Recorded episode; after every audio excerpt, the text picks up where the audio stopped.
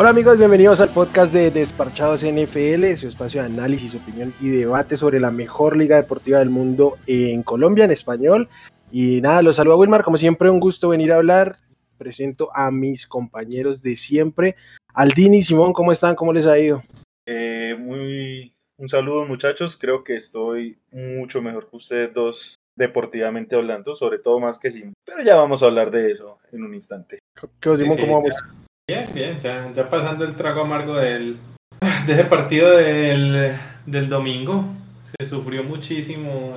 Fue un excelente, excelente partido de Herbert, pero al final no alcanzó y la verdad, la verdad dolió bastante el domingo, pero bueno, ya, digamos que, que pan de trago amargo, se, ya, ya con la cabeza más en frío, pues se vio, se varias cosas buenas durante la temporada y me, me quedo más bien con eso. Mm, bueno, pues metámonos primero con ese juego, ¿no? Creo que es la clave de, de la jornada. Ah, otras cosas pasaron antes, pero eh, creo que es lo que más caliente tenemos. O, o vamos primero con Indianapolis. ¿Qué, qué Uy, no, yo quiero irme primero con Indianapolis porque es que al final de cuentas Indianapolis es el que desató el caos. Vágale, arranque entonces, Aldini. A ver, eh, lo hablábamos acá y creo que me acuerdo cuando yo lo dije la semana pasada, que dije, no es necesariamente imposible, como que dije, todo puede pasar, pero nos cerramos a la posibilidad de que pasara. No sé si lo, lo recuerdan.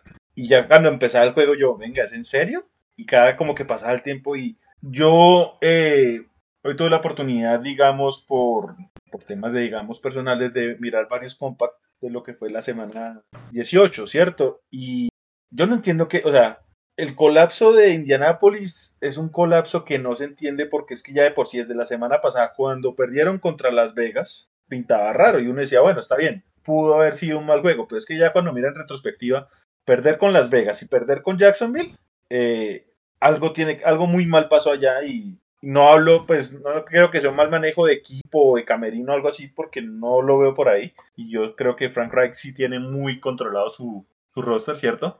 Pero no entiendo cómo un equipo que era el que probablemente más asustaba siendo como hoy, literal, se le congeló el pecho. O sea, planearon todo mal, ejecutaron todo mal, las faltas que no cometían las cometieron, fue un caos y es vergonzoso porque, seamos sinceros, si a mí me dicen que para, para entrar a playoffs tengo que ganarle a estos Jaguars, yo sería feliz. O sea, no me tocó lo que le tocó, no sé, a los Niners de tener que ir a Los Ángeles y ganarle a los Rams, por poner un ejemplo.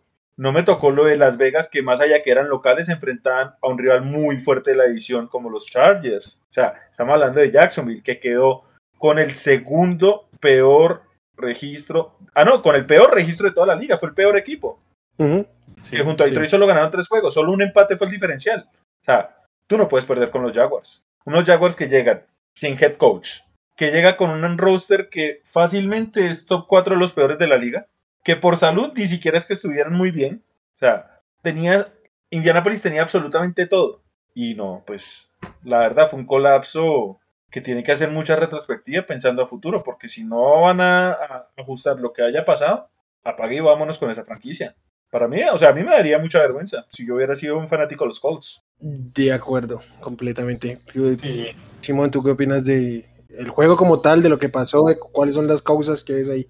Bueno, no, para mí yo e, este partido, obviamente pues todo el mundo lo tira a Carson Wentz, con toda razón porque jugó muy, pero muy, pero muy mal ese partido. Cuando más lo necesitaban, colapsó totalmente. Pero creo que también buena parte le tiene que caer a, a Frank Reich porque el equipo se vio muy, muy mal preparado para, para enfrentar este partido, cierto, contra, contra los Jaguars dentro de todo tienen una, defensa terrestre decente y, lograron pues frenar a, Taylor y, los Colts no tuvieron ninguna otra variante. Y lo otro que es un desastre es el tema del, pass rush, porque, porque no, eh, le dieron todo, todo, todo el tiempo del mundo a Trevor Lawrence, que por fin se vio como un quarterback que pertenece en la liga, quarterback decente. Eh, y no, muy, muy, muy mal los Colts y, a mí me pone triste porque la verdad a mitad de temporada están jugando bastante, bastante bien. Y creo que nos pudieron dar mucho más de lo, de lo que hicieron. Sí, es, que es fácil caerse a, caerle a Carson, Wentz y creo que sí es gran responsable. Jugó muy mal y La, la semana anterior también había jugado muy mal. Pero eh, creo que ni la defensiva, ni la línea ofensiva, ni el cocheo aparecieron en este juego. Yo no estoy tan de acuerdo con que el Real, o sea, sí, sí sé que el, fuerte de los, Jaguars en defensa es el juego terrestre, pero no, entiendo por qué los Colts en, ante el primer signo de desesperación siempre se olvidan del juego terrestre. Este, Jonathan Taylor tuvo 15 acarreos, 8 de ellos vinieron en el primer cuarto, o sea, en el primer cuarto tuvo más acarreos que en el resto del juego. Y yo les dije la semana pasada, es lógico que cuando pierde un, un, un equipo, pues arranca a correr pero no contra los Jaguars. Igual se fueron a mitad de tiempo con, con 10 puntos abajo, creo que era una ventaja aún, man, aún manejable como para tirar el, el, plan a la basura tan rápido. Este, la línea ofensiva creo que siempre fue lo más destacable de este, de este equipo y no apareció y no hubo ajustes, creo que este, la, la sufrieron bastante contra esta frontal de los Jaguars y nada, lo que dice Simón Trevor Lawrence tuvo de lejos, de lejos su mejor partido. Yo, yo tengo una pregunta, ¿ustedes pudieron ver el juego de lleno o están, digamos, como canaleando ahí? De no, mi parte, yo sí estaba... Ah, bueno, no sienten, o sea, yo no sé, pero, digamos, que complementando lo que dice Wilmar, eh, el plan de juego de por sí nunca se diseñó para que fuera eh, control de Jonathan Taylor. Y esa ¿Mm? es la parte que yo no entiendo. Pero, pero sí, sí más, más, más, del, más del más de la mitad de sus acarreos vienen en el primer cuarto. O sea, al primer cuarto termina el primer cuarto y Jonathan Taylor no sé si estaba 50-50 ligeramente abajo en términos de toques del equipo.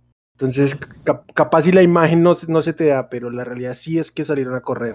Pero en el segundo cuarto se desentendieron del tema y de un momento a otro dejaron de utilizarlo. O sea, muy rápido se desentendieron de, de como que el primer, segundo drive y, y paré de contar. Pero es que, a ver, un momento. A ver, estamos hablando de que Jonathan Taylor en total, uh -huh. todo el partido, uh -huh. tuvo 15 acarreos. Sí. Cuando fácilmente él hace 15 acarreos en una mitad. Sí. De acuerdo, ha tenido partidos así. Uh -huh. O sea, ¿cuál es el tema? Es que, que corrió más en la primera mitad, sí, pero. A ver. El primer cuarto, el primer cuarto, ese es mi punto. Listo, ok. A lo que yo es, supongamos de que haya sido eh, dos tercios de la primera mitad y un tercio en la segunda mitad. Uh -huh. Serían solo 10 acarreos en la primera mitad. Ven, estamos hablando de 10 acarreos al líder corredor de la, de la liga. Pues yo sí, creo sí, que, que, no, que no hay forma de defender ese pedacito. No, es, es, justamente eso es lo que, es, es lo, lo, que digo. No es que los hayan detenido y que hayan parado a Jonathan Taylor, es que Indianapolis, de un, o sea, se desentiende ah, no, muy no, rápido de su plan.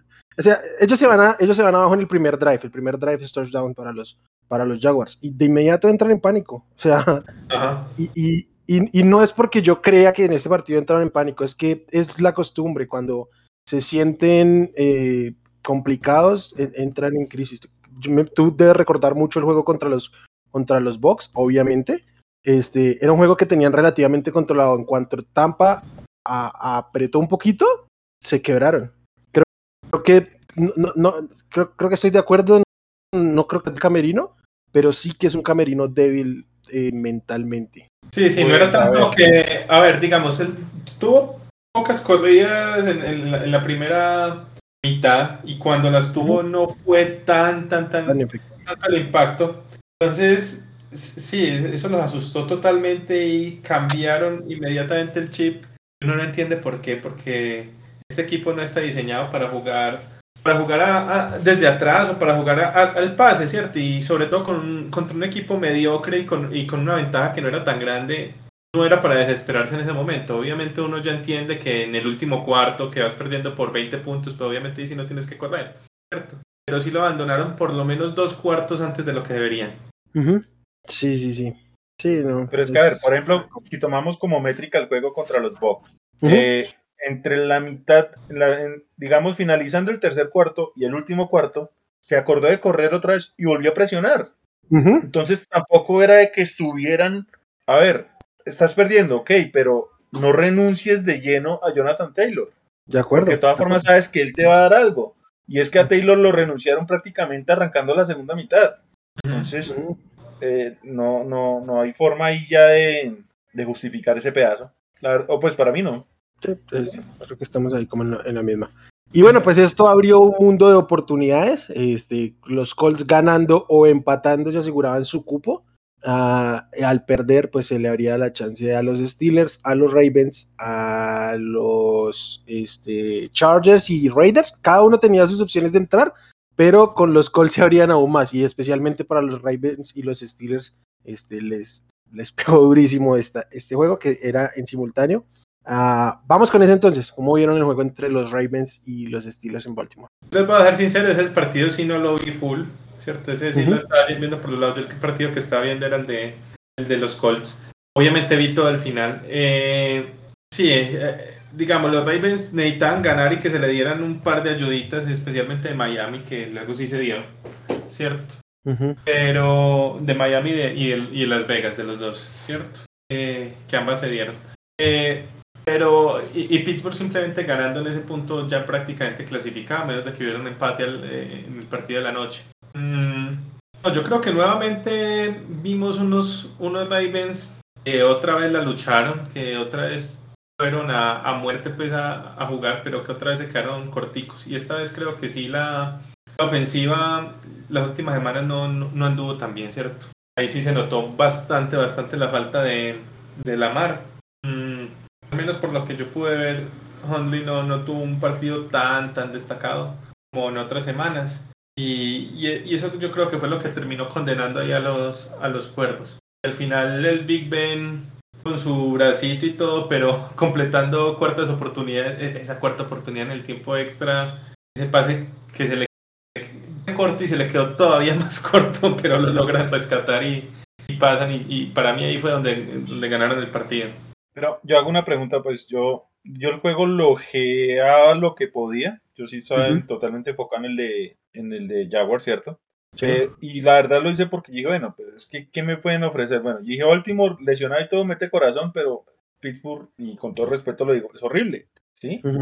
A mí la verdad me sorprendió fue que Baltimore se bajara al nivel de Pittsburgh, porque Vimos a los Ravens enfrentar muy bien a los Packers, vimos a los Ravens, a los Ravens enfrentar muy bien a los Rams. Uno esperaba que enfrentara un poquito mejor este juego, porque los hemos visto a portas de ganar juegos como esos. Pero Pinche, es, lo que, es lo que le decía, los últimos dos partidos, porque incluso también contra Ravens jugó bien la defensa, pero el ataque tampoco tuvo ningún touchdown en todo el partido, ¿cierto? Entonces, Sí, el ataque las últimas dos semanas se bajó bastante y, es lo que terminó sacando los Ravens. Ah, yo, yo, creo que ya es el desgaste, o sea, llega un punto donde te duele no tener talento. Eh, y no porque no un equipo sin talento, sino por todas las ausencias que tiene. Este, Latavius Murray se volvió absolutamente loco, pero no mucho más. Huntley, pues sí, a veces es muy este, emocionante verle lo que quieras, pero no está para eh, con él jugarte un pase a playoffs. Eh, y aún así lo tuvieron a, a Portas. Yo creo que a, estas alturas de la temporada ninguno de los dos este, debería como por méritos estar contendiendo. Pero pues bueno, lo que hay fue lo que terminó sucediendo y, gracias a Indianapolis que, que esto eh, sucedió. Yo creo que ya es, el desgaste. O sea, este equipo principalmente en la secundaria ha estado muy mermado por ahí volvió Calais Campbell en, la frontal, pero no, tienen mucho más con qué cubrir, sobre todo en la defensiva. Uh, Jimmy Smith lo destrozaron todo el juego, y Ante Johnson lo hizo absolutamente suyo. Y fue, un partido bien difícil de, ver, terminó en, en, este, en, tiempo extra y simple y sencillamente los, los Ravens no pudieron parar a los Steelers en esa serie, les corrieron 65 yardas en 15 jugadas eh, y ya, terminó en, ese field goal. Entonces, sí creo que termina resintiendo las ausencias y la falta de talento en la profundidad de los Ravens. Eh, los Steelers creo que, no, no, sé, no sé ustedes qué opinen, para mí es el equipo más flojito de los que entra a playoffs. Sí, sin duda. De ambas conferencias, ¿no? Sí, sin duda, sin duda. Bueno, entonces ganando los Steelers, eh, celebraban, veíamos ahí las historias en Instagram. Ah, no estaban clasificados, tenían que esperar que hubiese ganador en el duelo entre los Chargers y los Raiders. Y hasta el último momento creo que lo estuvieron sufriendo. Sí, sí, sí. Simón, obviamente arrancamos contigo. ¿Cómo ves, cómo te sentiste, qué tanto sufriste ese juego el domingo en la noche? Espera, espera, Simón, ¿quiere hablar usted? ¿Quiere sacar todo ese dolor o tiene pañuelos? O No, no, ya, ya las lágrimas se al, al, menos no estamos grabando el, el lunes, ¿cierto? Ya, ya al menos tuve un día para pensar de toda la cosa, porque, no, la verdad ayer sí estaba todavía bastante, bastante, bastante alicaído, bastante aburrido, pero bueno. Eh, no, como les decía, ya medio tiempo pues de, de, de, pensar mejor todas las cosas y todo y quedarse como con lo bueno pues de la temporada. Ese partido, no, lo sufrimos mucho. Además, ese, ese, final, esos últimos cuatro minutos de, de tiempo regular duró eh, como 45 minutos en tiempo real. Parecía como un partido de... Terminó el lunes. Sí, pero el, tiempo regular terminó como, después de las 12, ¿cierto? Y sin, sin contar ni siquiera tiempo extra. O sea... Es que la ofensiva, la ofensiva de dos minutos para acabar el juego de los Chargers tiene eh, 19, creo. 19, fueron 19 jugadas, sí. 21 jugadas sacaron. Ok. Entonces, en dos puntos, en dos, en 2.06 minutos.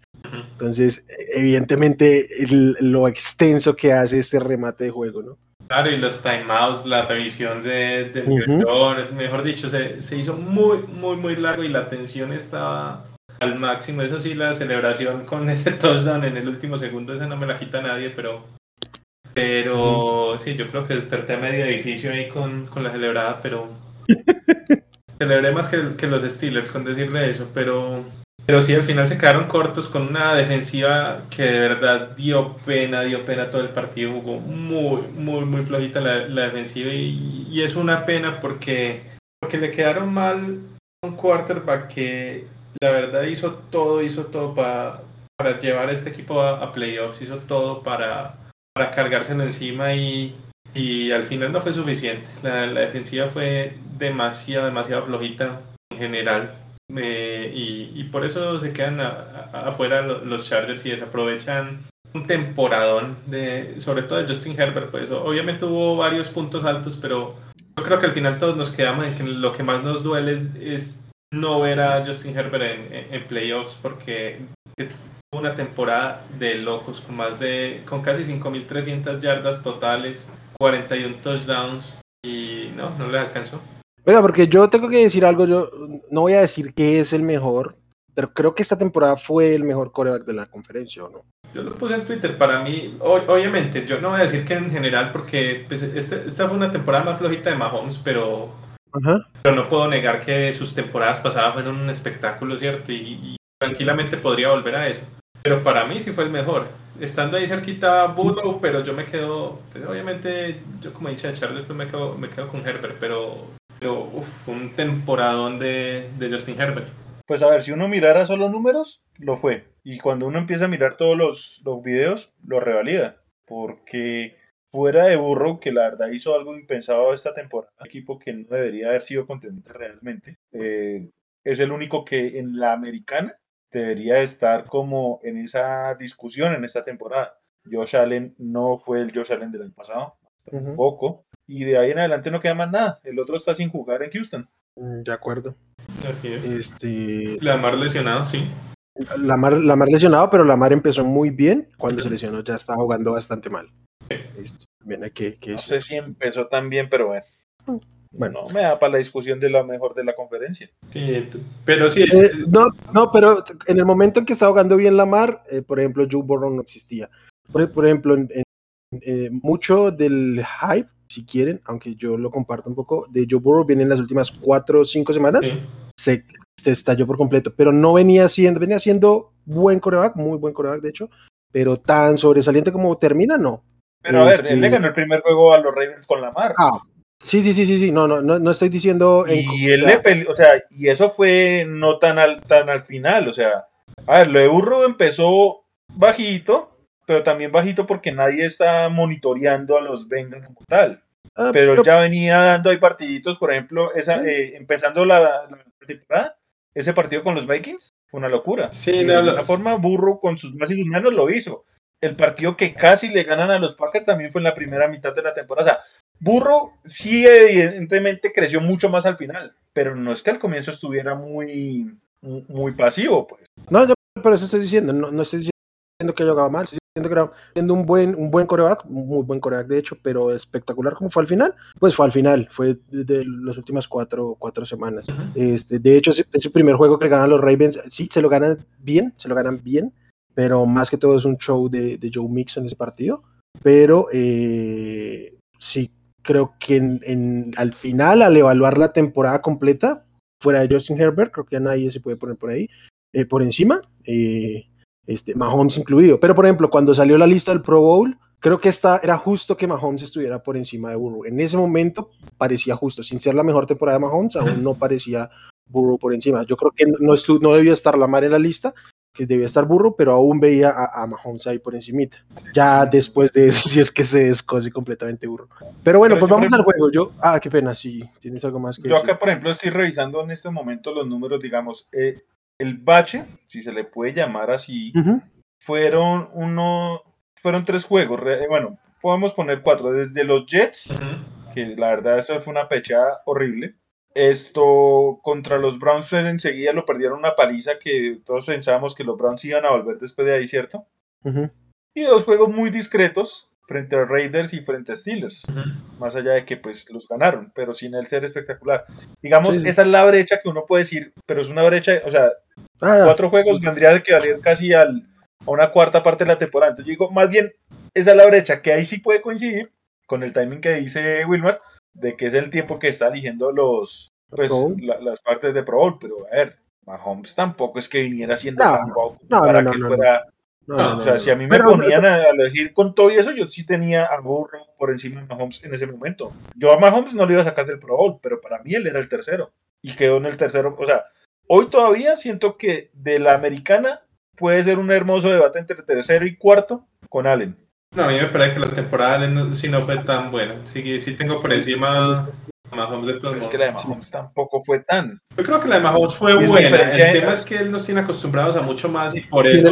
Muy exacto, por eso la gente cree que pero es muy que a Mahomes se le infla. Pero no, no, no. Pero es que a Mahomes se le inflan mucho las estadísticas también por el mismo esquema y no es pecado. Porque muchas veces él manda un pase corto de 3, 5 yardas y sea Chita o sea Kelsey, se lo, se lo vuelven de 80 yardas y touchdown. Cosa que a Allen no le pasa tanto como si a Mahomes. Entonces, el análisis es mirar un poco más todo el contexto, porque Allen, sin ser espectacular, realmente era la única. O sea, si él no funcionaba, Buffalo se caía por completo y, no había ese jugador que le ayudara a levantar, porque hay que decirlo, esta temporada de Stephon Diggs fue decente. En cambio, Mahomes por reparto tenía más que le ayudar a explotar algunas veces los, los numeritos que quieren llamar. Sí, pues no. sé. Yo, todavía tengo más de dos. Es un tema más de gusto. Sí, sí. Sí, yo también ando así. Pues, no, hoy, por hoy creo que, que Burro fue el segundo mejor al final de. Pero, pero sí creo que hay, creo que en lo personal, creo que hay un poquito de derecha más con Josh A mí no me gustó la temporada de Josh fuera del juego contra el, segundo juego contra los Patriots. Este no, no me gustó. Vea, pero volvamos al juego de los Raiders, de los, de los Chargers y los Raiders, porque aquí hay mucho que hablar y creo que la primer una cosa puntual de la que tenemos que hablar es tercer cuarto, 9.41 por jugar, tercera y uno, alinean un shotgun y sale Keller y no gana, ni una sola pulgada. Sí, esa fue la peor. Están en la yarda, están en la yarda 18 propia de los Chargers. Perdiendo por tres puntos. perdiendo por tres. Brandon Staley decide volver a sacar una jugada en cuarta y una, volver a correr por dentro de los tackles turnover Sí, a ver, e, e, esa jugada me recuerda mucho cuando perdimos con, Baltimore, también se la jugó una jugada muy parecida, ¿cierto? Y, y, tampoco avanzó nada. Pero yo en esa lo defendí. ¿Por qué? Porque en ese momento íbamos perdiendo por 14 puntos, era el tercer cuarto, la ofensiva no estaba andando, la, la ofensiva de, de, los cuervos estaba andando muy bien, la defensa estaba cansada, listo, te lo compro que te lo jugues ahí porque le tenés que dar vida de alguna manera la ofensiva y era un cuarto y uno, listo, total. También era como desde la yarda 22, 24, una cosa así, pues también era muy, muy cerca del, eh, del campo, pero perdiendo por tres. Yo he defendido mucho a Sterling, pero, pero la verdad esa decisión no, no, no, no tiene defensa alguna, pues. Por más que los. Sí tiene, sí tiene defensa, pero, pero. Vaya, por más que los robotcitos esos de analítica decían todos que sí era la jugada correcta. Eh, no, no, yo creo que tenés que leer mejor el juego. No, perdiendo apenas por tres puntos no puedes hacer eso. faltando todavía tanto en el reloj. Pero ojo que usted dio la palabra clave, leer el juego. O sea, analíticas usted es una herramienta, pero es que la analítica no lee usted decidir. Analíticas usted, usted le da un escenario, una, una serie de probabilidades y estadísticas, y usted tiene que usarlas. Pero es que la Analytics no le va a decir cómo llamar la jugada. Eso sí es otro tema, pues. O la Analytics de alguna forma tiene que decir, exacto, entonces no todo tiene que ser pues cuestión de Analytics. Lo de la llamada de la jugada, eso sí sería ahí Lombardi, pues que, que ya eso es otra cosa que podemos decir. Parte hay uno, si me la va a correr, no corro desde formación escopeta. O, o, o, le pongo más bien el balón en los, en los brazos de Herbert. En tercer año. Sí, en los brazos de Herbert. En tercer capaz, no, no, corres en Capaz dígame que haga un quarterback sneak por muy largo que sea una yarda, lo hago.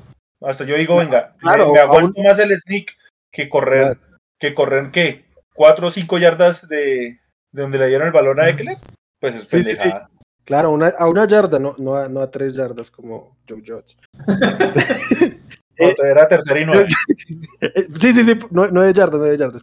Bueno, yo aquí tengo que decir, voy a contar yo cómo viví el, el momento, porque no estoy seguro si fue en el grupo de nosotros de Desparchados o en otro grupo de, de NFL.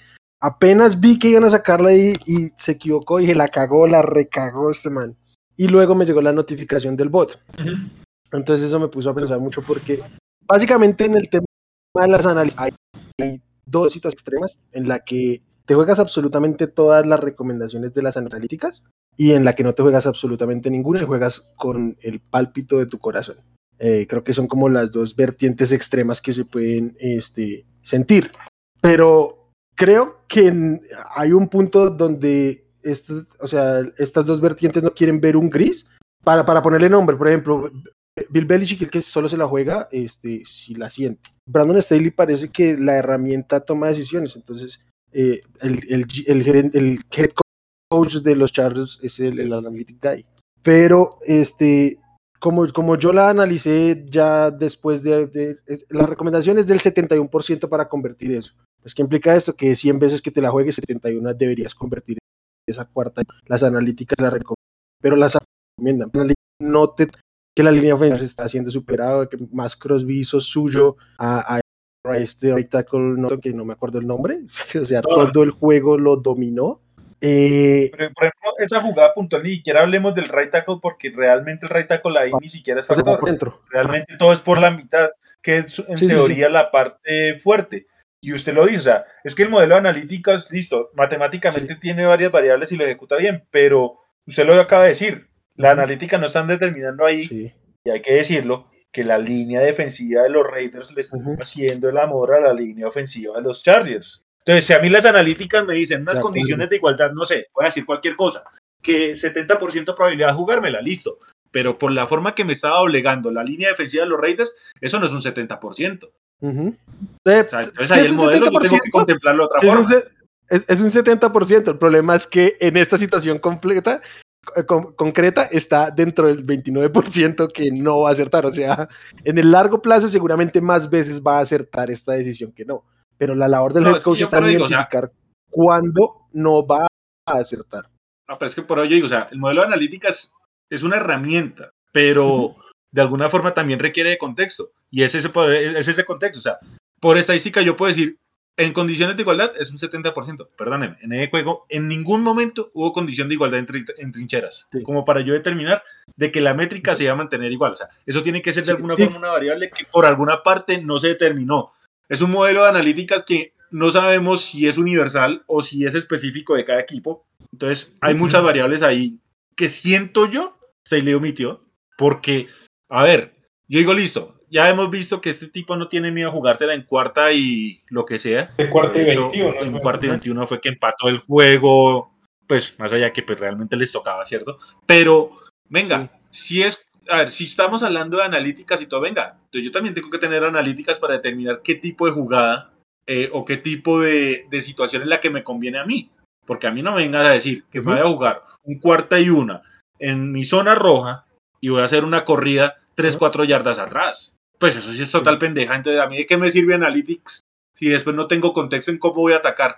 Si a mí me están obligando ahí, mira, si a mí me dice, venga, fue un pase que el Tyren lo soltó, bueno, está bien, pasa. Drops es que ahí en todo lado.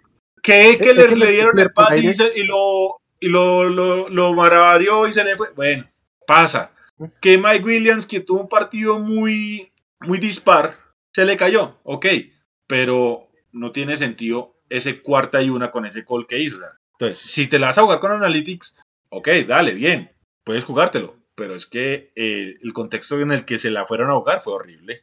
Sí, yo personalmente soy ultra hater y creo que Simón también de, de correr el, el halfback draw, o sea, correr en shotgun. A mí no me gusta. O si van a correr en shotgun, que sea por fuera. A mí no me gusta correr en shotgun. Eh, no, no me parece una, una este, eh, jugada que en, en, largo plazo sea útil, pues que, que tienda a ganarte. Pero bueno, vamos al remate del juego. Lo primero, no sé ustedes qué piensan aquí, pero es algo que yo traigo. Creo que Brandon, este, que Joe Lombardi se equivoca mucho en la este, serie ofensiva de los Chargers en, en overtime, que tiene un par de conversiones en cuarta oportunidad. Sí son dos, ¿cierto, Simón? Pero, eh, Las otras tres habían sido... En overtime, no, no, no. En, al final, pues para llegar a overtime. En overtime solo completaron una. Fue el pase Una, largo este que, Tengo que serios- bastante Mike Williams. Sí, tengo serios problemas porque este, cada, casi cada jugada de, eh, del remate del juego y del, del overtime, lo que más me preocupa es el overtime, fueron pases buscando la línea del- de, los 10, este, de las 10 yardas, ¿no? El primer down. Ah, ya les habían anotado el field goal, el empate los clasificaba. Obviamente yo entiendo que quieran ir a ganar, pero ¿por qué no le dieron un mejor este, manejo al reloj en esta serie? En el overtime tuvieron, avanzaron 57 yardas en 10 jugadas, pero apenas se comieron 2.30 do- pues, dos- 2.39 minutos. Le dejaron más de 4 minutos a los Raiders. Que salvo que tú sepas que los Raiders no te van a querer mover la bola, ¿por qué no manejar mejor eso? Yo sé que querían ganar, yo sé que querían anotar el touchdown, si no, no hubieran jugado como jugaron. Pero correr en una primera o en una segunda, intentar avanzar 5 yardas, mover el balón más que pensar en tengo que anotar y cada pase casi que es para ya ponerme en posición de anotar. Tengo mucho problema con el llamado de jugadas de, de esa serie. Eh, creo que si, este, si, es, si ese field goal de, de Hopkins llega faltando dos minutos, este partido termina empatado. Eh, y creo que los Chargers se pusieron en una situación de ganar el juego con su defensiva y es evidente que ese no era el escenario ideal para ellos. Sí, sin duda, sin duda. Y sí, no, yo creo que se pudo haber manejado de pronto un poco mejor esa parte. Eh, creo que obviamente querían poner el balón, como venía jugando Herbert, es que creo que querían poner el balón en sus manos más que, más que en las piernas de Eckler.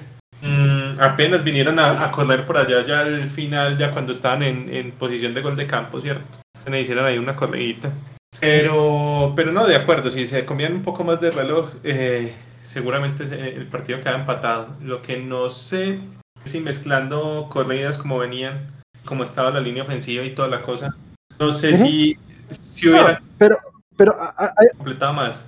Sí, no, simplemente lo digo porque no no necesariamente correr, pero slants, eh, Sí. rutas internas, Si podido mismo- el hacer- mismo check down con, con Eckler, creo que podía, creo que podía mover la bola, consumir reloj, eh, como que fuera el, el salvaguardo. Sí, yo creo No que perder sí pudieron hacer A mí la única justificación, a mí la única justi- justificación, y yo lo mencioné en el grupo que tenemos nosotros, es que de pronto estaban buscando cuáles eran los duelos favorables y pues hay que decirlo, eh, los linebackers, sin ser espectacular, de los Raiders son mucho mejor que su secundaria.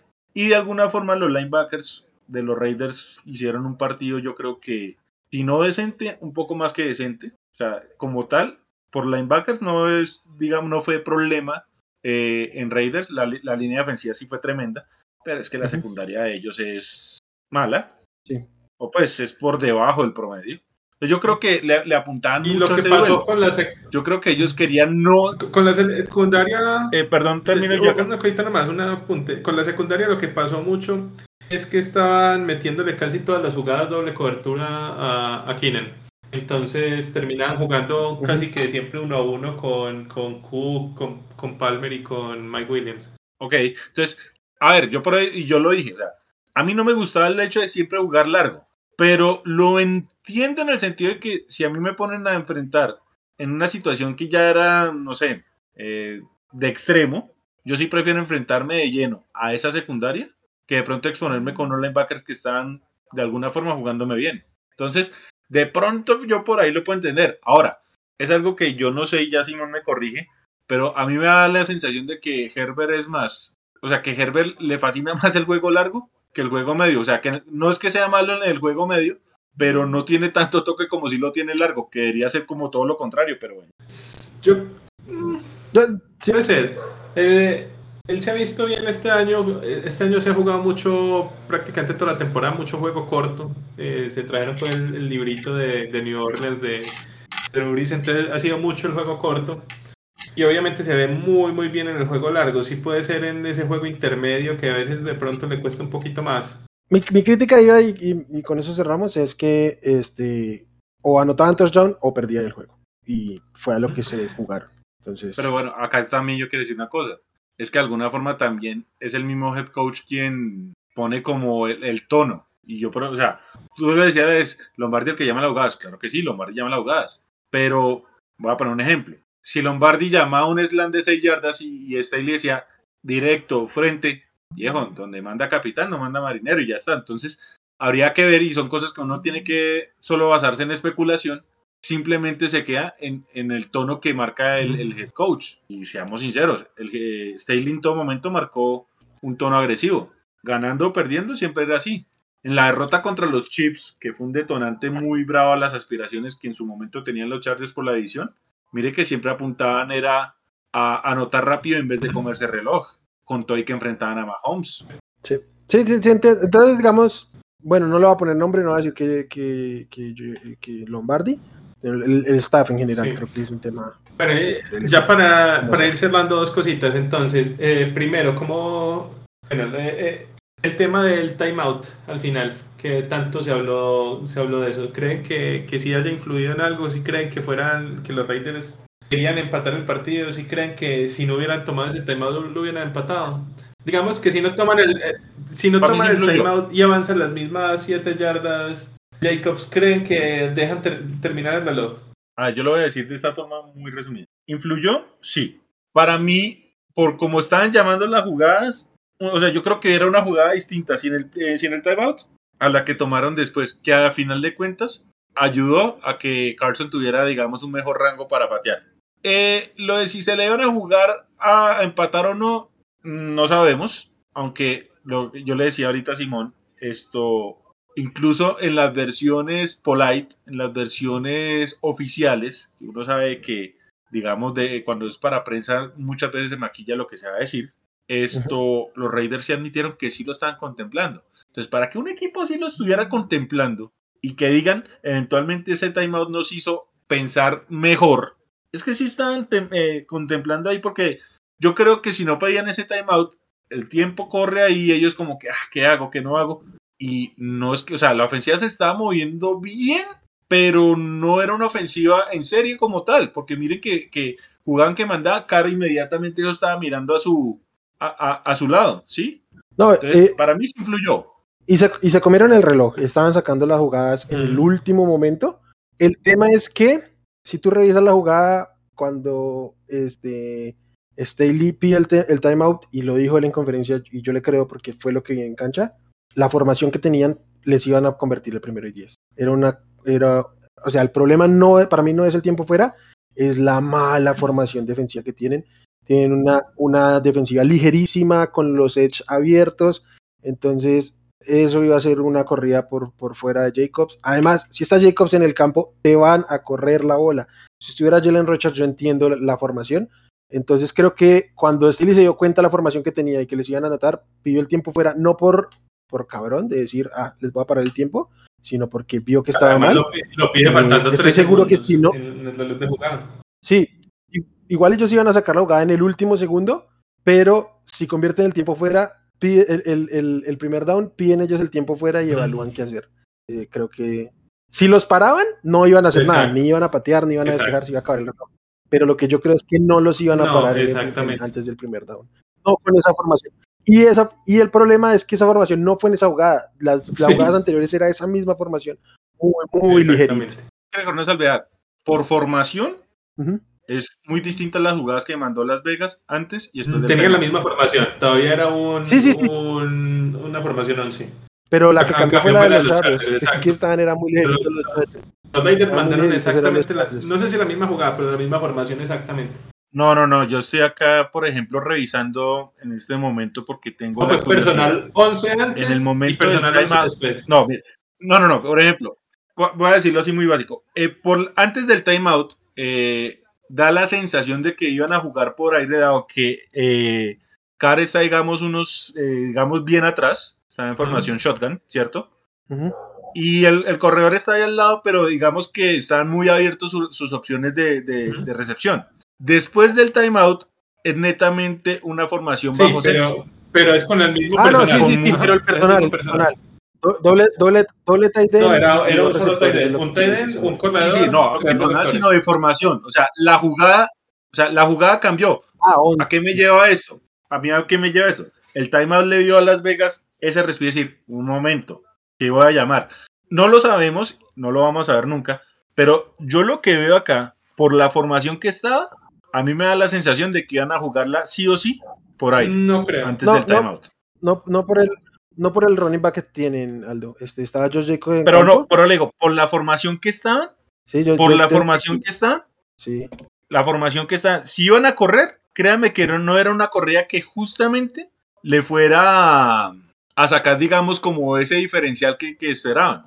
Sí, es que, es que los edge abiertos y, y, y los, los ¿cómo es? Es que tiene, tienen el, el, el shotgun que es este ah eh, um, James, Darwin James, está con Waller pegado a la línea, pegado a la línea, no, pegado a la línea está Waller, pero está cerrado este James y, y, Chris Harris está con, con Hunter Renfro en el slot. Entonces es una formación muy ligerita que tiene dos manes, dos, dos, dos, o sea, nickel y dime.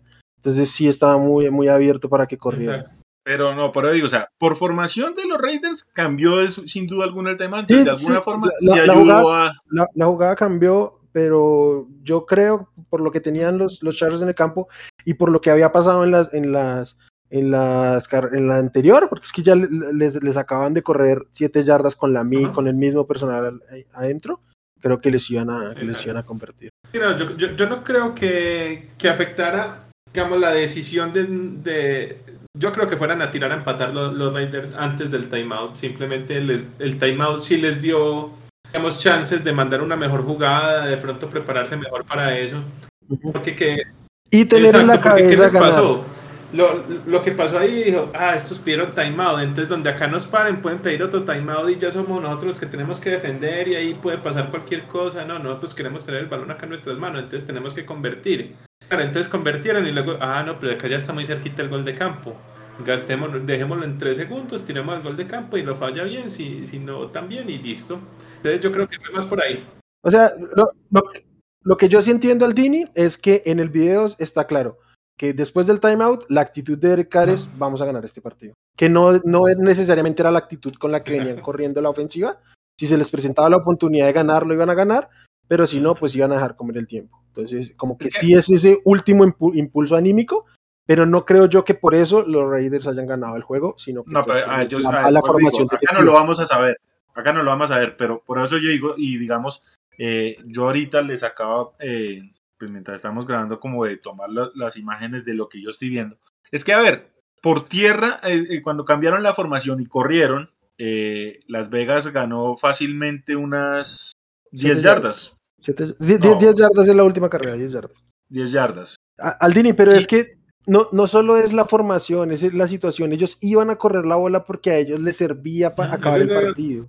No, O sea, yo sé, pero es que pero digo, o sea, es que, a ver, por la forma en que estaban alineados, una corrida de esas, no sé, o sea, por muy mal que estuvieran los, lo- eh, los Chargers, o sea, esa corrida por formación, primero que todo, yo todavía me la puedo cuestionar, pero diga, Ah, listo, pero van les a acá- correr.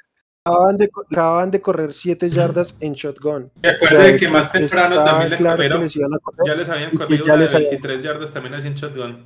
Y en esa misma serie, otra de 11 yardas en shotgun. O sea, es, es- este, salieron a comerse el reloj y les los estaban arrastrando por tierra. Entonces, yo, yo creo que estuvo bien pedido el tiempo fuera, pero lo que hubo previo estuvo muy mal. No sé, yo, yo sí me quedo ahí en que el, el- o sea, los Raiders de alguna forma sí replantearon el escenario con la calma que dio el timeout. Ellos estaban ahí y se le iban a jugar.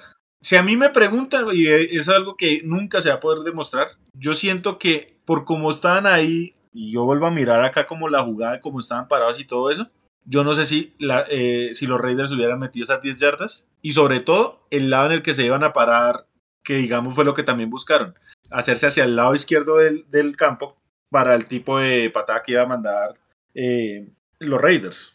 Por formación, a mí se me hace muy raro que fueran a correr por la izquierda inicialmente. A mí me da de pronto la sensación que si iban a correr, lo más fácil era correr eh, por el lado derecho y por el lado de, afuera, en donde ya uno tendría que haber esperado que alguno de los que está ahí como linebackers hubiera hecho lo suyo. Igual, nunca lo vamos a ver.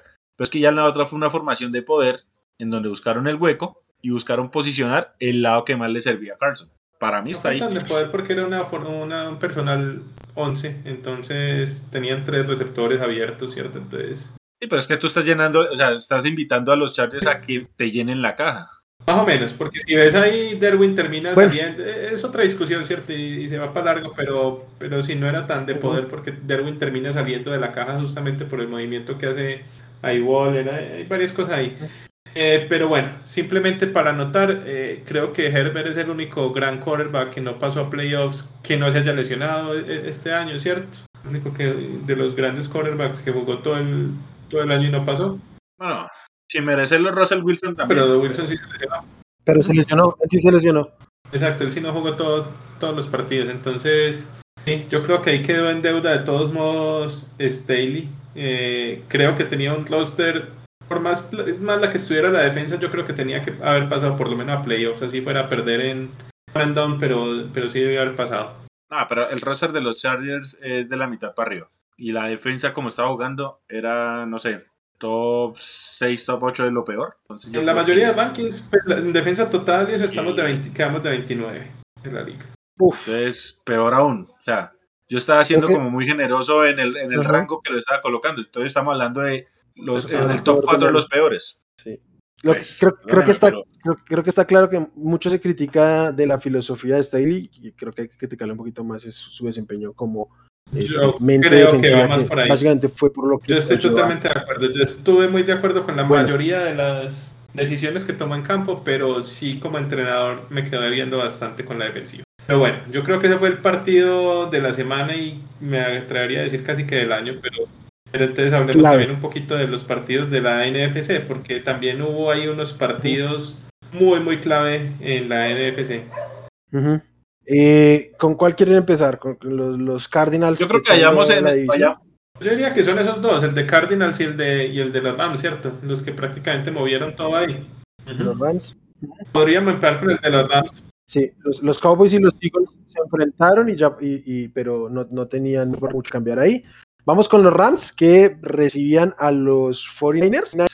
Este, eh, oh, ya que voy a empezar diciendo algo, lo, pensé ahorita que hablábamos de los Colts y es, creo que los, los equipos tienen que tener muy presente lo que compran cuando compran un coreback y creo que está mal comprar un coreback pensando en que va a mejorar su nivel cuando viene de un, de un nivel específico, sea cual sea, ¿sí? Porque es claro que el nivel de Wentz pues, no es el de Stafford pero creo que ambos compraron pensando en que podían elevar su nivel. Igual creo que este, eh, quizás en una de esas los Lions también pensaron así, ¿no? Pero puntualmente estos dos que, que sobrepagaron, pagaron fuerte por ellos. Y creo que Stafford eh, está lejos de lo que se esperaba. No que sea un desastre, pero está lejísimos, lejísimos de lo que se esperaba. Yo debo reconocer, no sé si ya lo hice acá, creo que sí, pero debo volverlo a decir. Yo me negué durante mucho tiempo a decirlo, pero sí que Odell Beckham Jr. le hace daño a una ofensiva a la que llegue. No porque juegue mal, no creo que está jugando bien, sino porque sí hay una tendencia a forzar cosas con él. la, este, intercepción con la que termina el juego es un pase forzadísimo a él, que además se queda corto y creo que no es el primero, ya es una tendencia que se le está quedando cortico el, brazo a Stafford, que era una de sus virtudes. Uh, muchos muchos de los pases se los rescata Cobb, que es excelente en, el comeback. Y, ah, pero pues sí, obviamente está fallando. No sé qué tengan ustedes ahí por decir, por aportar del todo el desarrollo a, A mí también me preocupa mucho, mucho, mucho el final de temporada de Stafford. Creo que Stafford empezó bastante bien, pero, pero los últimos tres, cuatro partidos de Stafford yo creo que es para preocupar a cualquier seguidor de los Rams porque, porque sí ha bajado mucho su nivel y sobre todo está arriesgando mucho el balón. No iría tan bien, tan sin necesidad, pero lo está arriesgando pues eh, de, de, más y lanzando intercepciones muy, muy, muy feitas. ¿Cierto? Eh, creo que es un bajón grande. Ahorita mismo, si tomamos solamente las últimas tres semanas, yo creo que no está jugando ni siquiera como un quarterback top 10. Creo que está, que está muy jugando como un quarterback del montón. Y creo que si los Rams quieren hacer en ruido que, que sus movimientos, sobre todo en agencia libre, en trades y todas las cosas, digamos, reflejaron o, o que mostraron que querían hacer, si quieren hacer ese ruido van a tener que mejorar mucho, mucho, porque hoy por hoy es mucho mejor cornerback Rodgers, es mucho mejor cornerback Brady, es mucho mejor Dak, Murray. Eso que Murray tampoco viene pues en el, en el mejor momento. Y el, y el domingo fue mejor. Exacto, pero... Y el domingo Jimmy G fue mejor también, Garoppolo. exacto, entonces... O sea, el domingo fue mejor coreback Jimmy G, con todo y que empezó sí, jugando mal, aunque la Y segunda con un pulgar roto. intercepción creo que es un jugador, ¿no? De ya, sí, Sí, sí, sí, sí, sí, sí. Que venía con un Este- golpe ahí que no le marcaron, pero bueno. Sí, digamos yo... Sí, creo que, creo que, creo que pudo ser sancionable. Exacto. Entonces, yo, yo creo que deben preocupar un poquito los Rams porque hoy por hoy tienen uno de los peores quarterbacks ahí de, de los playoffs de la- en la NFC. Entonces, sí, sí pueden estar ahí complicaditos. Y por el lado de San Francisco, no, San Francisco lo, lo que lo de Divo Samuel es una locura. Ese jugador eh, es, es impresionante lo, lo que juega Divo, cómo les ayudó el domingo para, para sacar ese partido. Acuerdo. Yo tengo que decir una cosa y es lo siguiente. Ya que mencionabas ahorita que Wentz, que también fue una de las adquisiciones que- de, de- de Mariscal, ¿cierto?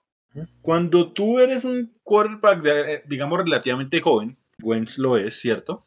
Y pues uno sabiendo que Frank Reich le tenía familiaridad, uno decía, hey, algo puede cambiar porque de alguna forma la parte buena de Wentz la vimos con Frank Reich. Entonces yo dije, "Eh, puede ser, ya en estos momentos no estoy tan seguro y no tanto por Reich, sino por el mismo Wentz. Parece que se quedó ahí, como con esa parte mala de su juego y pues es lo que es. Pero es que Stafford ya está en ese punto de su carrera en que él ya es lo que es. Y honestamente, Matthew Stafford sigue siendo el mismo mariscal que está en Detroit. Creo que en Detroit Listo, que le cambias mejor. el esquema y todo.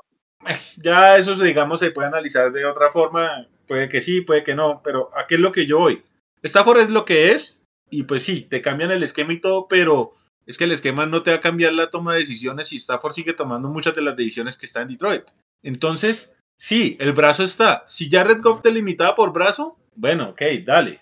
Está bien, te entiendo el cambio, pero Matthew Stafford sigue siendo el mismo mariscal que ha sido toda su carrera, con sus, o sea, con sus positivos y sus negativos. Y a ver, no sé si tan, qué tanto referencian ustedes Stafford a lo largo de la carrera, pero Stafford siempre ha sido un jugador que hacia el final, por X o Y, se le baja el nivel y empieza a pasar todo esto que ha pasado.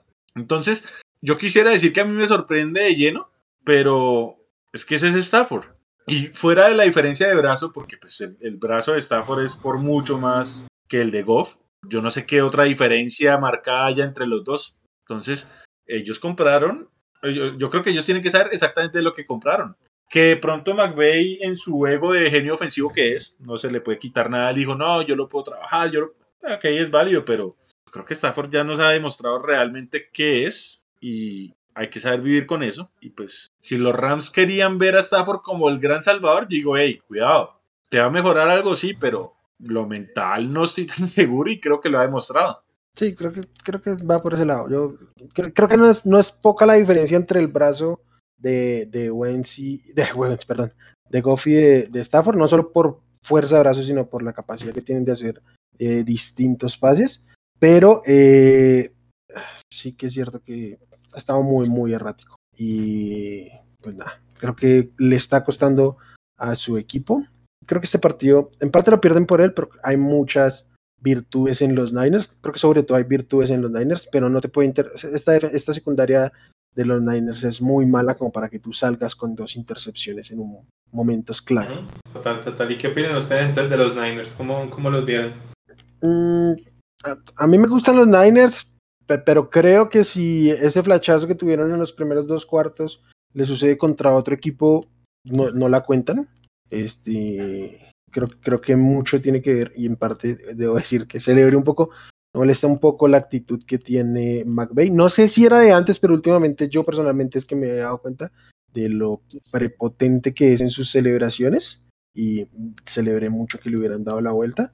Este, entre Garópolo y sus fallas a la defensiva, si salen a jugar en postemporada como jugaron en la primera mitad de este, de este encuentro, al, yo creo que le pueden ganar a los Cowboys, pero si salen así, no, no le regresan a los Cowboys. Perfecto. Los Cowboys van a enfrentar porque Dallas también ¿Cómo? cuando quiere jugar muy, pues es que sin saber uno cuál versión de Dallas va a tener, porque es que Dallas cuando dice jugar muy feo, eh, acuérdese el partido que le ganó Denver en temporada regular.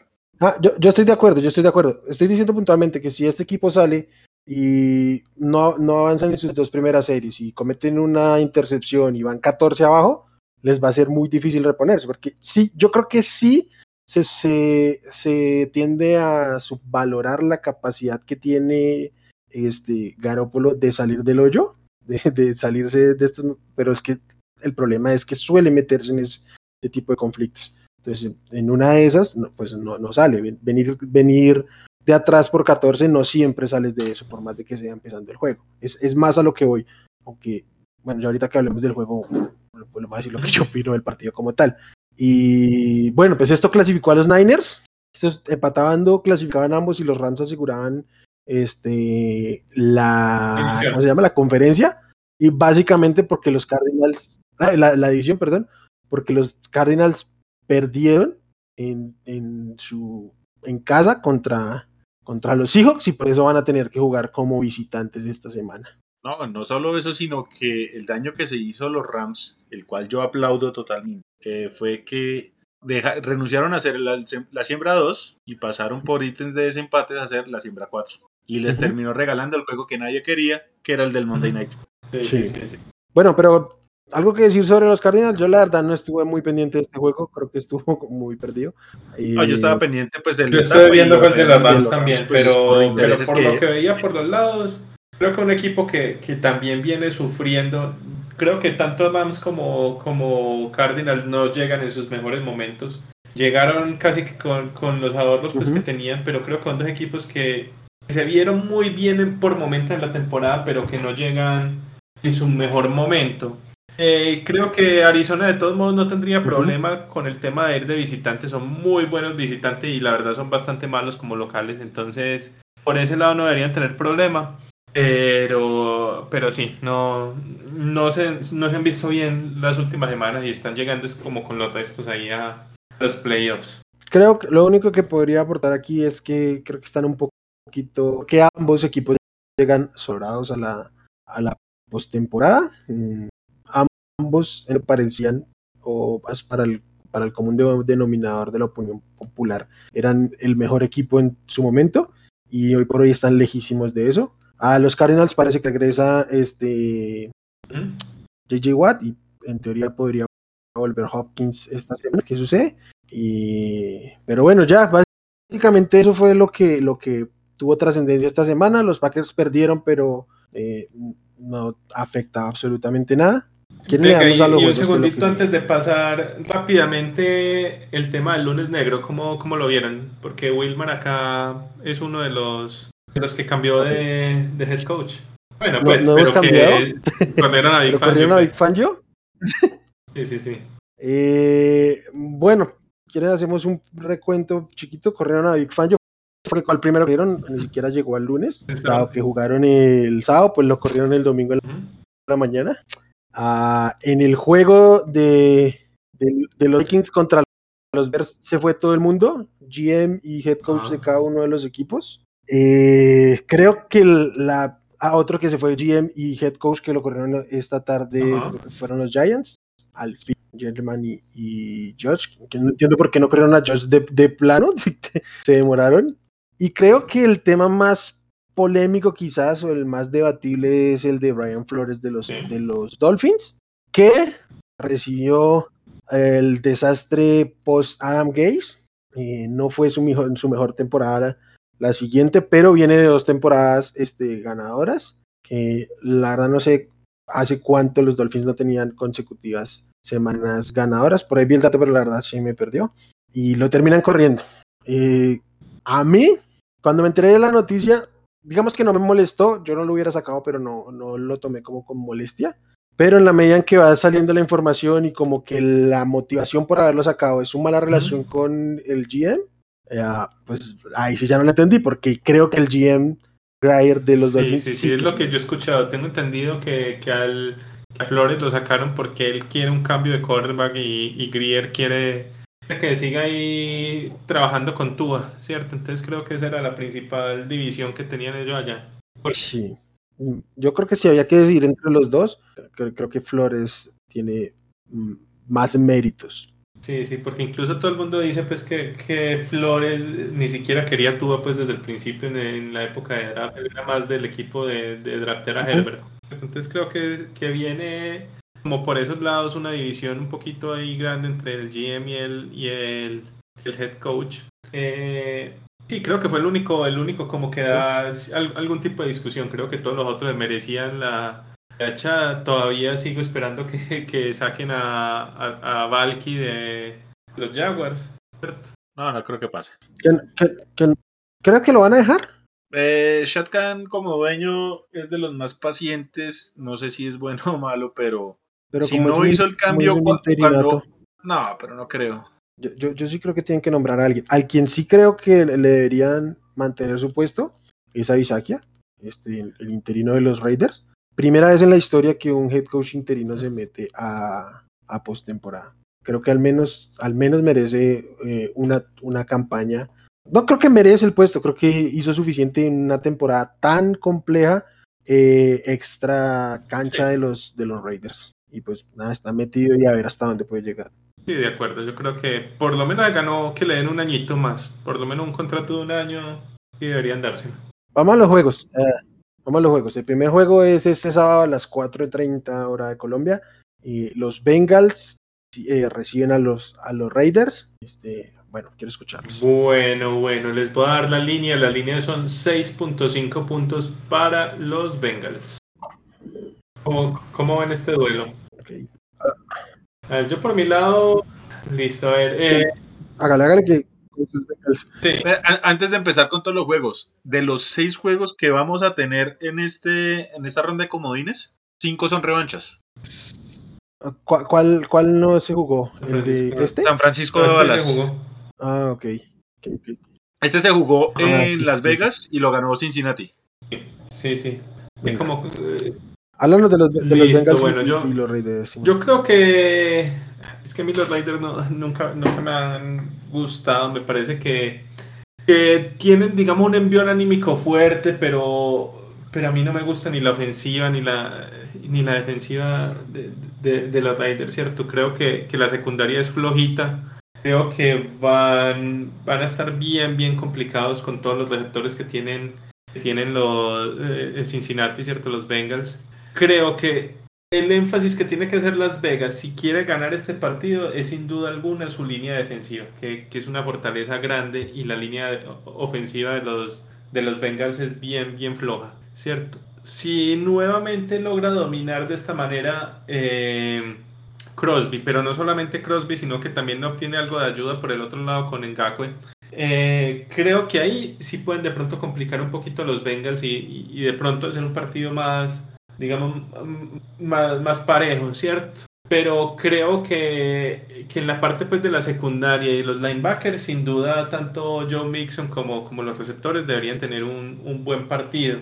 Ya por el lado del ataque de los Raiders, eh, es que este es un equipo que, que, mete muy poquitos puntos generalmente. Obviamente fue una anomalía el, domingo por la noche que metieron más de 30, pero en toda la temporada solamente otro partido había metido 30 puntos. De resto, hasta les ha costado llegar a los 20. ¿Cierto? Entonces no es que, no es que sea una ofensiva muy potente Las Vegas. Entonces, sí, ellos lo que tienen que hacer es tratar de limitar al máximo la, la ofensiva de, de Cincinnati y ganar un partido de pocos puntos, porque si se vuelven a ir a tiroteo, no creo que contra una defensiva decente que tiene, tiene Cincy, no creo que, que, puedan marcar tantos puntos como, como lo vimos el domingo pasado.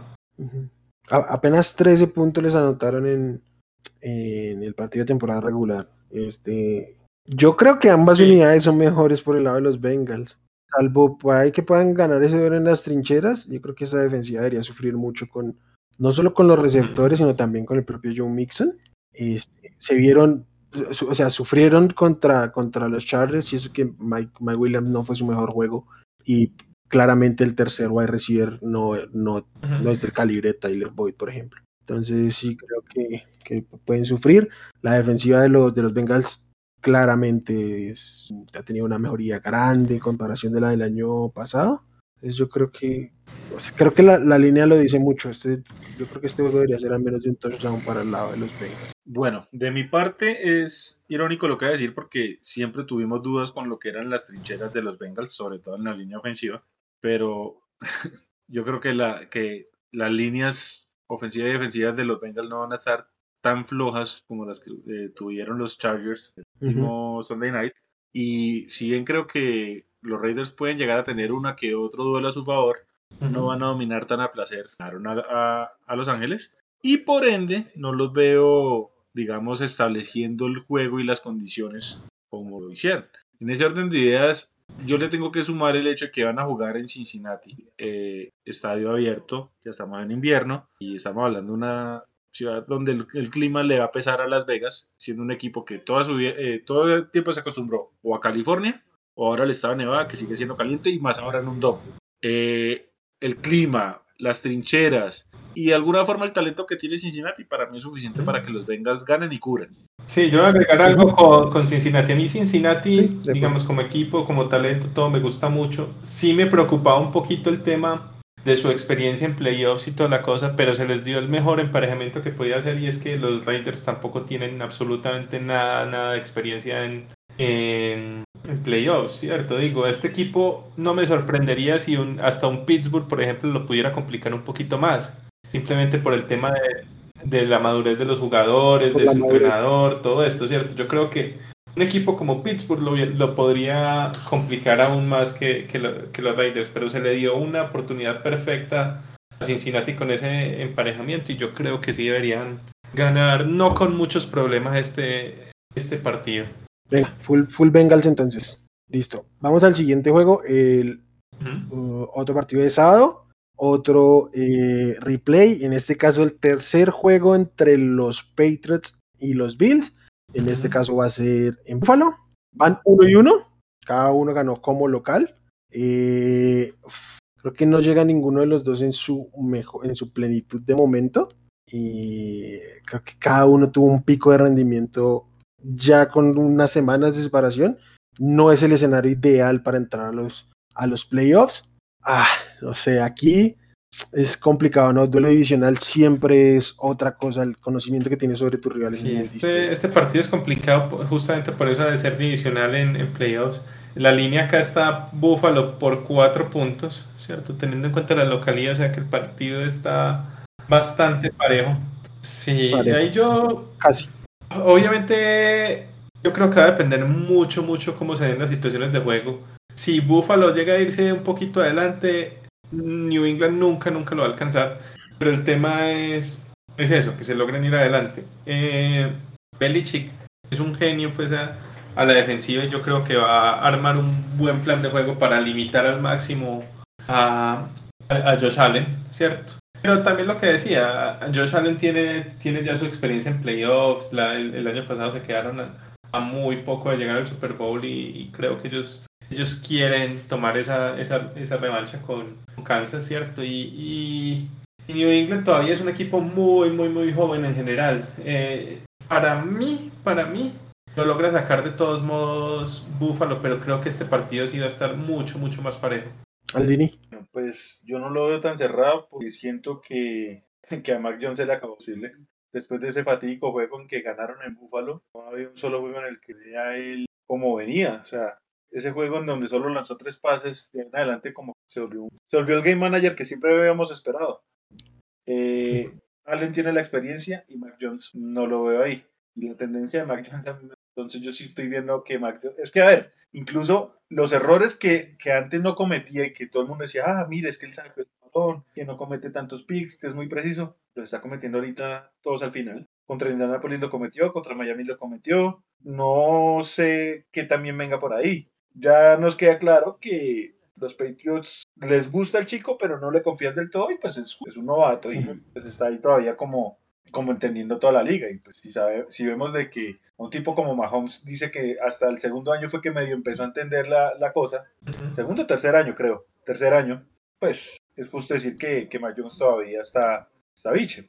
Eh, los Patriots, si quieren competir, tienen que esperar que en ese comité que tienen de corredores vuelvan a hacer lo que hicieron las que fueron en Búfalo y se coman el reloj. Sí, exacto. si, si, llegan al último cuarto a, una distancia máxima de 3, 4 puntos. Exacto. Si lo mantienen a un touchdown. Exactamente. Pues, Yo creo que este, este, partido, a diferencia de muchos otros, acá la primera mitad va a ser muy, muy clave. Porque si, si Búfalo logra algo de separación, así sea 10 puntos, ya ya New England no va a ser capaz de, aguantarlo y, de alcanzarlo. Entonces, si Buffalo pone una diferencia suficiente para que Mac Jones sea el que tenga que remontar, listo. Para mí se muere el juego. Que, prácticamente fue el análisis que hicimos eh, previo a la semana 13, aún ya sabiendo, perdón, previo a la semana 16, aún ya sabiendo el resultado del, del primer juego, y era que sí, Mac Jones, o sea, mantener su, su, su ritmo, si están delante, va a mantener el juego. Eh, no, solo, no solo es que, que vengan en, en, un bache, que es claro, o sea, desde, desde el juego que bien menciona Aldini, está 6 touchdowns, 5 intercepciones. Desde semana 3 no lanzaba múltiples intercepciones, que fue ese día que se lo, se lo comió Sean Payton. Eh, y su, su rate de coreback, su porcentaje de completos, todo se ha venido al piso en estas últimas cuatro semanas, salvo el partido contra Jacksonville, que es un partido bastante solvente porque pues, es Jacksonville. Entonces, sí, sobre todo esos dos juegos clave eh, contra Indianapolis y contra los Bills, creo que nos dejan ver que en el momento en que este equipo esté por detrás, pues se le va a pedir a Mac Jones, como obviamente se le pide a cualquier coreback, volver. Y, creo que no está en las condiciones, no sé si solo por, su juventud o de plano por su estilo de juego, de hacerlo. Entonces, no solo es un tema de Mac Jones, es un tema de cocheo mantener este juego cortico, porque como dejen ir a los, a los Bills, yo tampoco creo que regresen. Marcando esa tendencia con que creo va a pasar, no veo cómo Buffalo pierde el juego. Yo también, yo voy con Buffalo, no me fascina el número, me encantaría tenerlo en tres, pero incluso creo que, que, que, van a cubrir la línea, solo que no me gusta el número yo para apostarlo, pero creo que deberían cubrir la línea. Sí, yo creo Bills sí, va con gana pronto, digo yo. Yo creo que sí sacan el, la línea. Ok, perfecto. Vámonos a los duelos de, lo, del domingo. El duelo de la una de la tarde es un duelo de, de esparchados. Los Eagles visitan a los Tampa Bay Buccaneers. Y, eh, no sé, Aldini, si quieres, ábrenos este juego. A ver, Filadelfia, yo no sé qué equipo es. Yo, yo tengo una sensación muy rara, ¿saben? Y es como como si estuviera repitiéndose de alguna forma lo que fueron los playoffs del año pasado para Tampa, porque el año pasado empezamos contra un equipo de Washington muy flojito. No creo que este Filadelfia sea un equipo. No le va a quitar el mérito, pues es un equipo de playoffs, como tal está en playoffs. Pero lo que yo estaba mirando, por ejemplo, Filadelfia no le ha ganado a ningún equipo con récord. Sacaron ventaja de su calendario y no es pecado, está bien, eso sirve.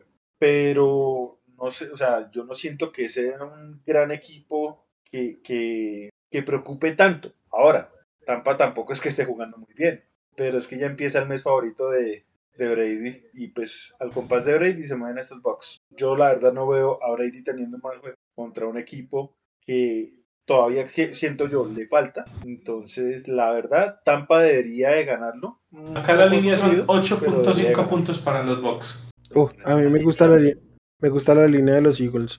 Eh, por lo que ya nos han mostrado ambos equipos, que los Bucks son ese equipo que normalmente de alguna manera logra cerrar los partidos y los Eagles también. Yo creo que los, los Eagles se quedan cortos para, para temporada. Es clave que estén aquí por lo que mencionaba Aldini. un tema de calendario, se aprovecharon bien de su calendario, nadie los va a juzgar por eso, pero para el nivel que tienen, al menos los tres primeros de la conferencia creo que están muy lejos, creo que es un equipo que está en mitad de un proceso de reconstrucción y que en mitad de su proceso de reconstrucción se, se encuentran con unos playoffs. Creo que es un proyecto que ilusiona bastante. Yo he sido muy crítico de Jalen Hurts y al menos debo reconocer que se ha ganado la oportunidad de continuar ahí. Eh, no, sin ser la locura, ha tenido un buen año al menos para lo que se esperaba. Eh, pero yo creo que hasta aquí, hasta aquí deberían llegar. Eh, Tampa tiene problemas de, de coaching, sobre todo de decisiones al momento de, ejecutar en el campo. De, perdón, no ejecutar, sino de, las decisiones de cocheo en, en, partido. Pero tiene, tiene talento y mentalidad suficiente para anteponerse a ello. Tom Brady en enero es una locura. Me encantó la situación del, del domingo pasado en que Gronkowski le faltaba algún pase. Creo que incluso lo hubiera podido obtener con Gaber, pero Brady dice, no, yo voy a ir a, garantizarte tu millón de dólares. Entonces, me gusta porque evidentemente es actitud de líder que no, no que tenga que demostrarlo, ha, estado más que probado a lo largo de su carrera, pero pues no, no deja de reafirmarlo y creo que no deberían tener problema con los Eagles, pero sí espero que se cierre de alguna manera el resultado más que nada. Pues, los Eagles Recordemos que a principio de temporada eran los dueños del tiempo basura y espero más o menos una situación similar. Un puntico ahorita a favor de Tampa, y es muy irónico, aunque bien pues con todo lo que nos ha tocado es es que de alguna forma la salud está empezando como que a llegar en el mejor momento.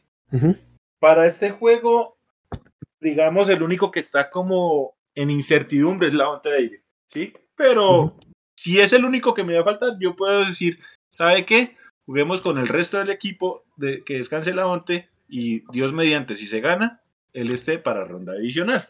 Pero ya, o sea, desde que empezamos la temporada, la secundaria siempre fue un problema. Bueno, ya están sanos. Golpeaditos, todo, pero están jugando. Entonces, eh, Shaq, Barrett vuelve, JPP vuelve. Entonces, debería de mejorar un poco el tema de trincheras. A la ofensiva viene, eh, viene Fournette y viene en su fase de playoff Lenny. Entonces, hombre, si Tampa también se le da ahorita que lo que sufrió en toda la temporada regular, que fue todas las ausencias por lesiones, y lo recupera en esta fase, capaz y se, lo van a dejar, enrachar. Lo van a dejar pues, de nuevo. Sí, eso sí.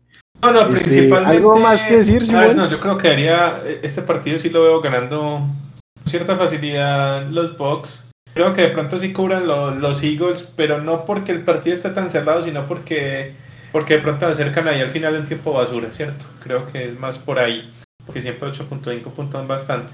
Eh, me preocupa de Filadelfia que, eh, digamos, ellos dependen mucho de las trincheras. El problema es que Tampa también, y Tampa es mejor aún que ellos en trinchera. Entonces, ahí se van a complicar un poco. También el tema de que la ofensiva de Filadelfia va mucho por el juego terrestre y se van a encontrar con la mejor defensiva terrestre de toda la liga. Entonces, sí, entonces yo creo que ahí se van a encontrar con una pared que no, no van a poder pasar y les va a tocar poner el juego en las manos de, de Jalen Hurts y yo no, la verdad, creo que a Jalen Hurts le falta bastantico para, para poder aguantar el ritmo a Tom Brady, ¿cierto? Entonces, sí, yo creo que, que de alguna manera Tampa en algún momento del partido se va a complicar un poquito, pero no va a ser lo suficiente pues como para dejar ir del control un, partido pues que deberían tener.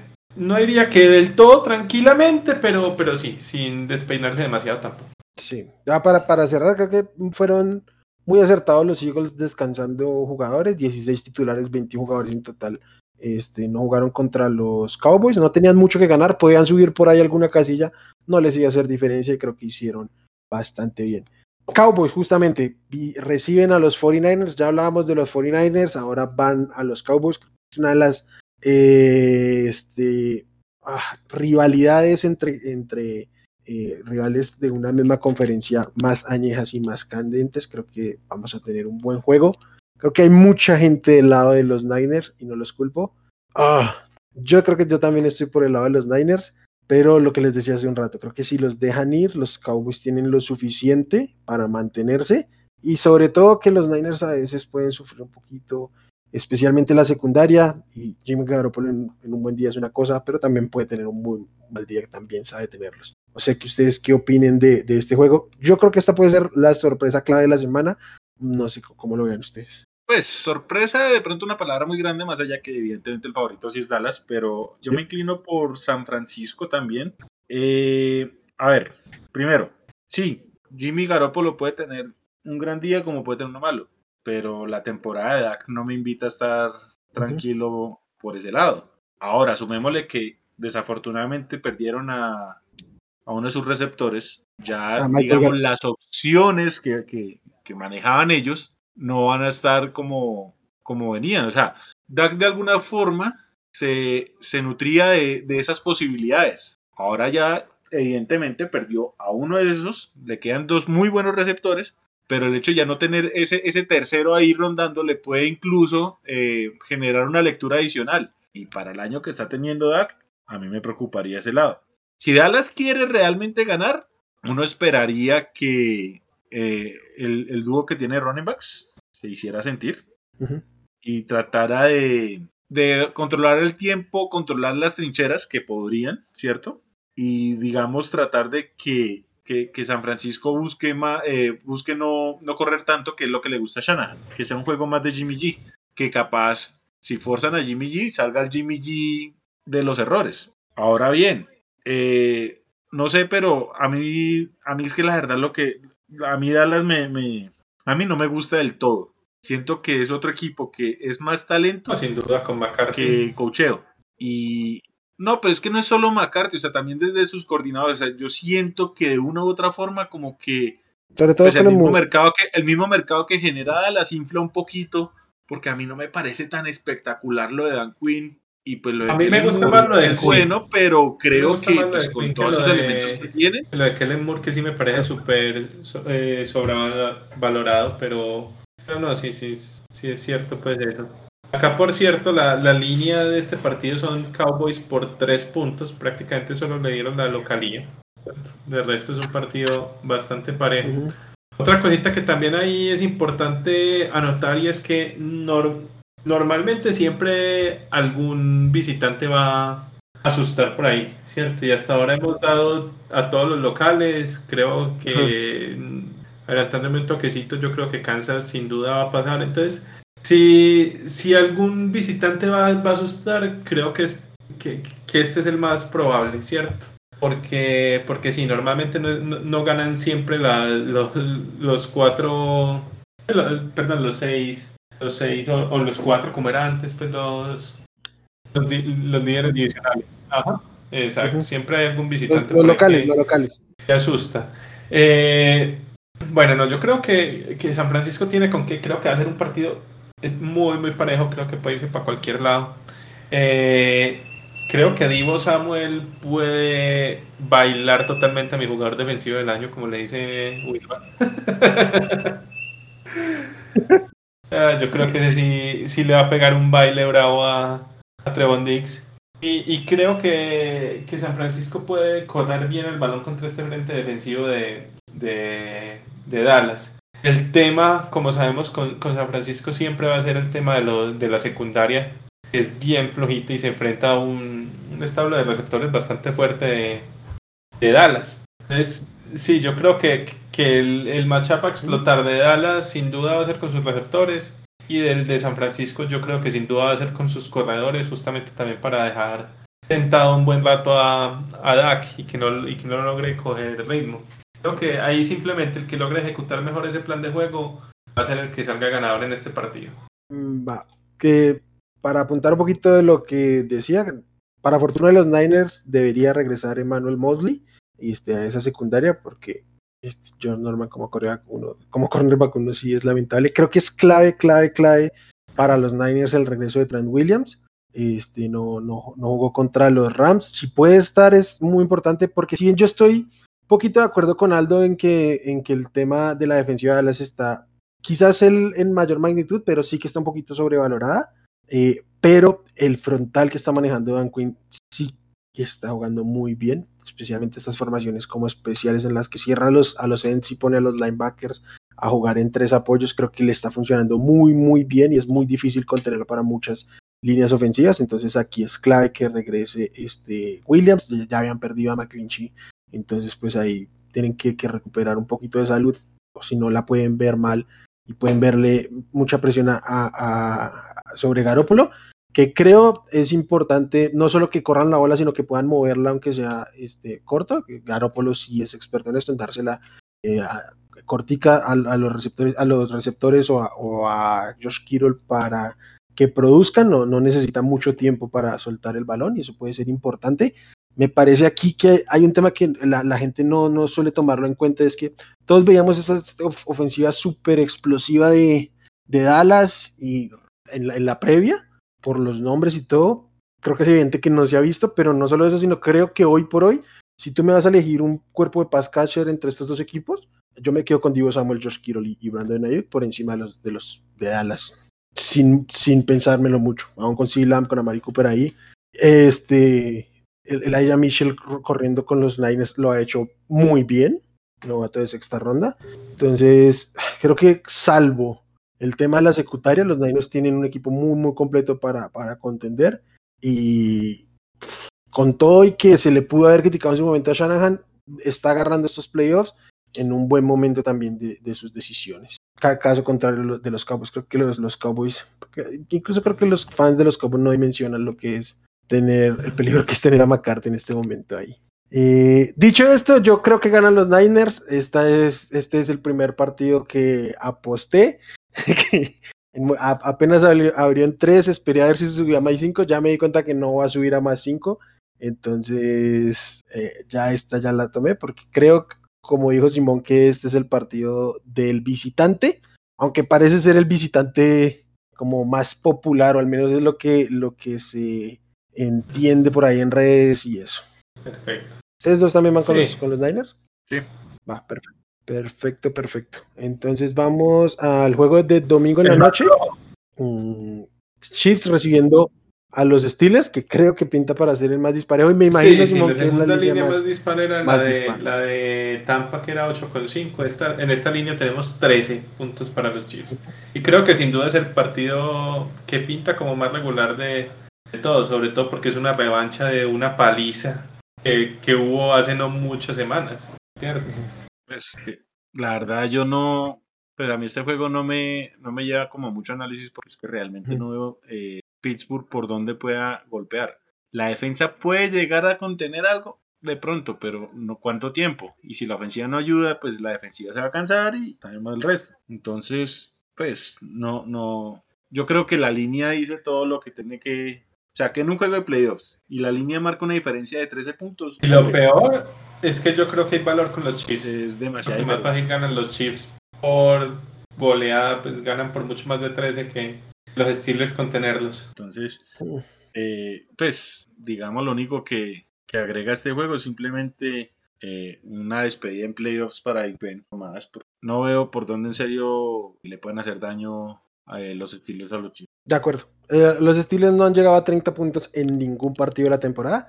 Entonces, sea como sea, o, bien sea que la defensiva de, Kansas City cumpla o no, yo, yo, no veo cómo logren sostenerle un partido a Mahomes y compañía. Entonces vámonos creo que al, al siguiente, que es el, Monday Night. Los Rams visitan a los Cardinals, ya hablábamos un poquito. No, al revés, los Cardinals a los Rams. Dije visitan, sí, pero dije visitan o dije reciben, creí que ha dicho reciben. Pero bueno, el partido es en, en, el SoFi. Eh, a ver cuánta gente hay, ¿no? Porque ya, ya les llenaron el estadio los Niners. Claro, que más, más, más afición. No sé. bueno, este, ¿cómo este está esta línea? Está bastante más interesante que el Sunday Night. En este la línea está los Rams por cuatro puntos, o sea, un poquito más que la localidad. Recordemos que ya, que ya Arizona les ganó a los Rams allá en el SoFi.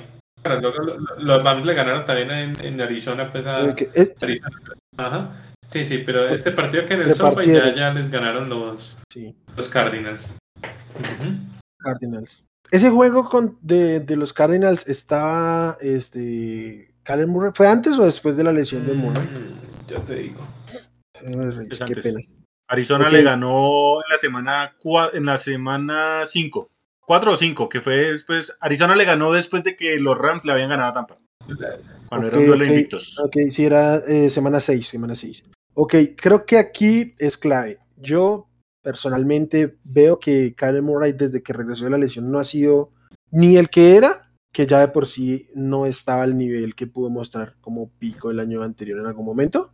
Este, creo que en, en un momento de la temporada el récord de, de, que de, de invicto como que no era engañoso, pero casi. Como que en el límite tuvieron un par de juegos que pudieron haber perdido por circunstancias este, muy concretas. Y si bien creo que lo, lo que hemos dicho es de Stafford, creo que en este momento creo que Kyler Murray es el mejor coreback de este juego. No se ha visto a tope de Murray y no están ejecutando la ofensiva con, la, con el mismo dinamismo que, que tenían, ¿no? Este, estoy viendo aquí que DeAndre Hopkins en este momento no ha sido activado el IR. Creo que es clave. No, no sé si lo vayan a activar. O sea, creo que cambia mucho el discurso si está él o no, porque es uno de los mejores receptores de la liga, si no el mejor. Bueno, Aldini, ¿qué opinas tú de- del, del Monday Night Football? Ah, tengo una mala sensación, porque la lógica dice que deberían de ser los Rams.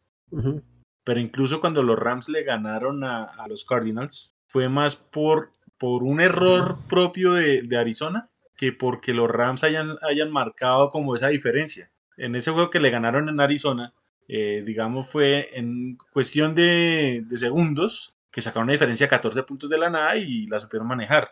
Pero no fue una diferencia que haya sido por el gran mérito de los Rams. Y cuando pasó eso, eh, los Rams llegaban, comple- eh, llegaban digamos, eh, pues, o sea, los Cardinals tenían un Carles Murray, pues todavía con el resentimiento de la lesión.